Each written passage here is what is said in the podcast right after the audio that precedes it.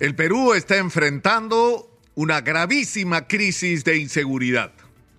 Y no es una exageración el decir que estamos enfrentando una situación tan complicada como la que vivimos con el terrorismo. Pero el enemigo ahora no se mueve por ideologías o supuestas ideologías, sino que se mueve con el espíritu de apropiarse de lo ajeno, de someter a los ciudadanos a extorsiones, de robarle a la gente el fruto de su trabajo. Y, esto es algo que está afectando la vida de todos los peruanos. O sea, no hay familia en la que alguno no haya sido víctima de los delincuentes. No hay familia en la que la gente no tenga miedo de salir a la calle por lo que pueda encontrar fuera. Hay madres que esperan desesperadas cada día a sus hijos regresar de los colegios, las universidades, las academias o los trabajos precarios en muchos casos, eh, porque no tienen la seguridad de que van a volver o volver enteros o con vida. No se puede vivir más en esta situación.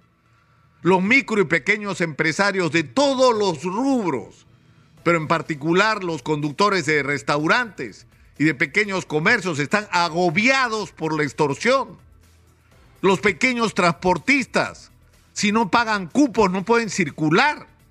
Y ya hemos llegado al extremo en los últimos días de las bombas, es decir, del terrorismo, de lanzar granadas a los eventos que no están autorizados por los delincuentes o por estas organizaciones criminales porque ellos han constituido una especie de gobierno paralelo en este país, donde el orden lo imponen ellos y las reglas las imponen ellos. Y el problema es que nos están ganando en esta guerra, porque nos tienen arrinconados a los ciudadanos. ¿Y cuál es la respuesta que el gobierno tiene de un problema que se conoce, que tiene años y que se ha ido agravando? Porque el problema en el Perú es que tú dices una cosa hoy y, la, y vuelves a preguntar sobre eso un mes después está peor. Está peor, lo que depende de la gestión. Entonces, ¿Qué dice el gobierno de la señora Dina Boluarte? Emergencia en San Juan del Urigancho, San Martín de Porres y Sullana. Y Huacho, y Chiclayo, y Trujillo, y Piura, y otros barrios de Lima que están agobiados por la delincuencia del Callao. ¿Ah? ¿Qué pasa con ellos? Otras zonas del país, porque el agobio de la delincuencia es nacional. No son tres distritos que tienen que ser declarados en emergencia, es el país entero el que tiene que ser declarado en emergencia. Y lo que se necesita es tener una estrategia, porque si estamos en guerra, tenemos un enemigo que está articulado en bandas criminales, algunas internacionales, que están armados, que tienen logística, que tienen comunicaciones, que tienen infraestructura que operan desde los penales, que corrompen funcionarios de todos los niveles para en el momento que los atrapan ser liberados, que han logrado envolver a parte de nuestras autoridades en la comisión de sus delitos y en sus organizaciones. ¿Se han dado cuenta ustedes la cantidad de policías que están cayendo presos por participar en actos delictivos? Porque han sido reclutados por las organizaciones de delincuentes y las mafias. Entonces estamos enfrentando un problema muy grave que necesita una respuesta de estrategia nacional de guerra contra la delincuencia. Pero partir de entender que estamos en guerra. Y si estamos en guerra, entonces los generales, por así decirlo, los líderes de la guerra, los que deben dirigir esta guerra no pueden dormir.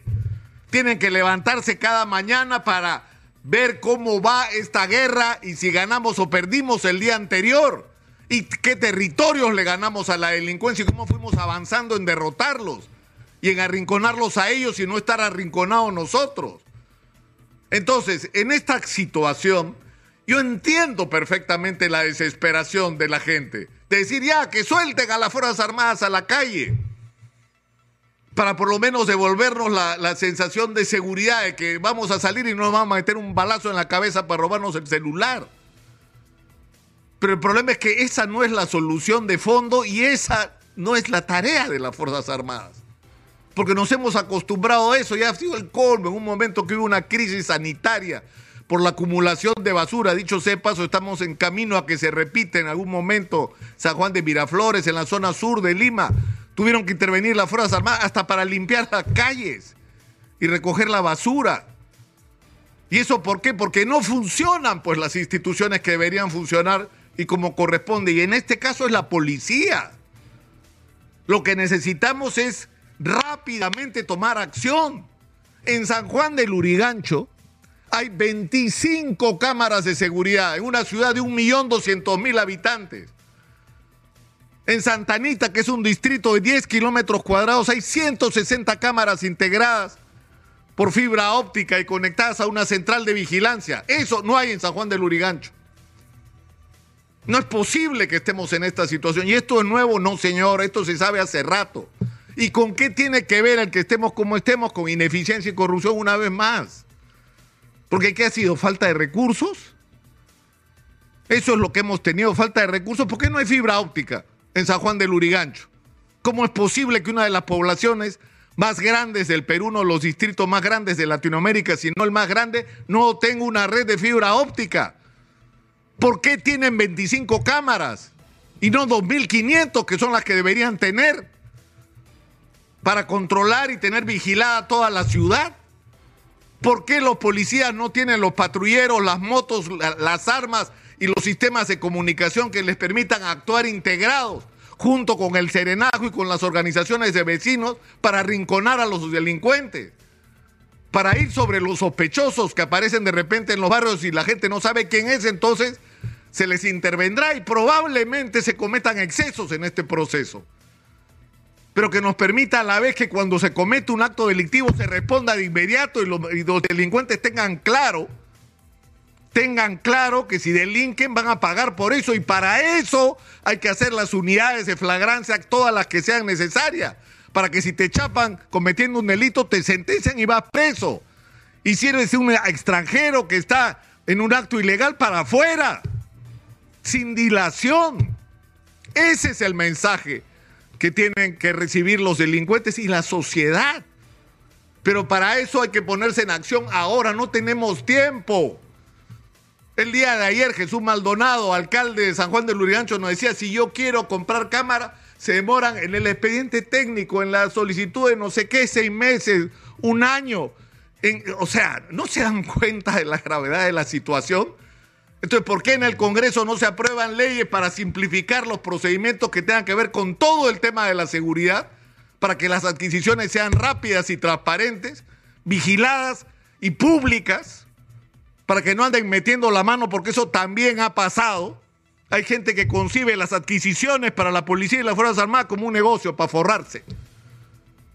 Y no como una obligación de resolver una urgencia y una necesidad de la institución que tiene que combatir a la delincuencia. Entonces, estamos en un momento crítico. Bueno, el Congreso no tiene tiempo, no andan crucificando a Digna Calle, eso es su tarea. Eso es su ocupa, no los molesten que están en eso, ¿no? O sea, no se pueden ocupar de los problemas de los peruanos. Entonces, estamos en una situación donde el Congreso tiene una responsabilidad, pero sobre todo el gobierno.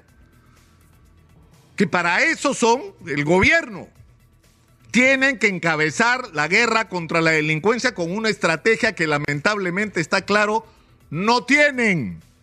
Entonces, si no la tienen, tienen que convocar a la gente que sí sabe lo que hay que hacer, que tiene claro lo que hay que hacer, que sabe cuáles son las tareas que hay que abordar de inmediato y que no son un misterio.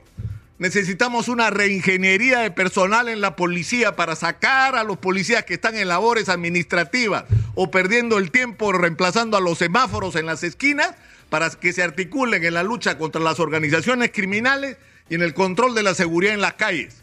Necesitamos que esos policías tengan patrulleros, tengan motos, hagan rondas de a dos, para lo cual necesitan tener armas modernas que puedan competir de igual a igual o con superioridad frente a los delincuentes. Necesitan comunicación que no tienen.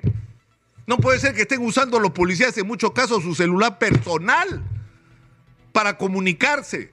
Necesitamos centrales de comunicación que nos permitan tener conectadas todas las cámaras, para lo cual va a haber que multiplicar el número de cámaras para vigilar la ciudad y actuar como, como ocurre en cualquier ciudad moderna del mundo. Por Dios. No estamos diciendo algo que es imposible, algo que es inalcanzable, algo que no eh, ocurre en toda parte menos acá. ¿Por qué? Una vez más, por la ineficiencia y la corrupción de nuestras autoridades. El problema es que esto ya llegó al límite y yo creo que los ciudadanos necesitamos respuestas ahora. Ahora. No hay tiempo para esperar. Ahora es que necesitamos respuesta. Y una vez más, pretender actuar al manotazo, al tuntún, si protesta la gente de San Martín, de, Porres, de, San Juan del Urigancho, y entonces le damos estado de emergencia. ¿Qué creen que están resolviendo algo así? De un problema que es nacional y que requiere, insisto, de una estrategia nacional de guerra contra la delincuencia, donde cada cual tiene que asumir su papel.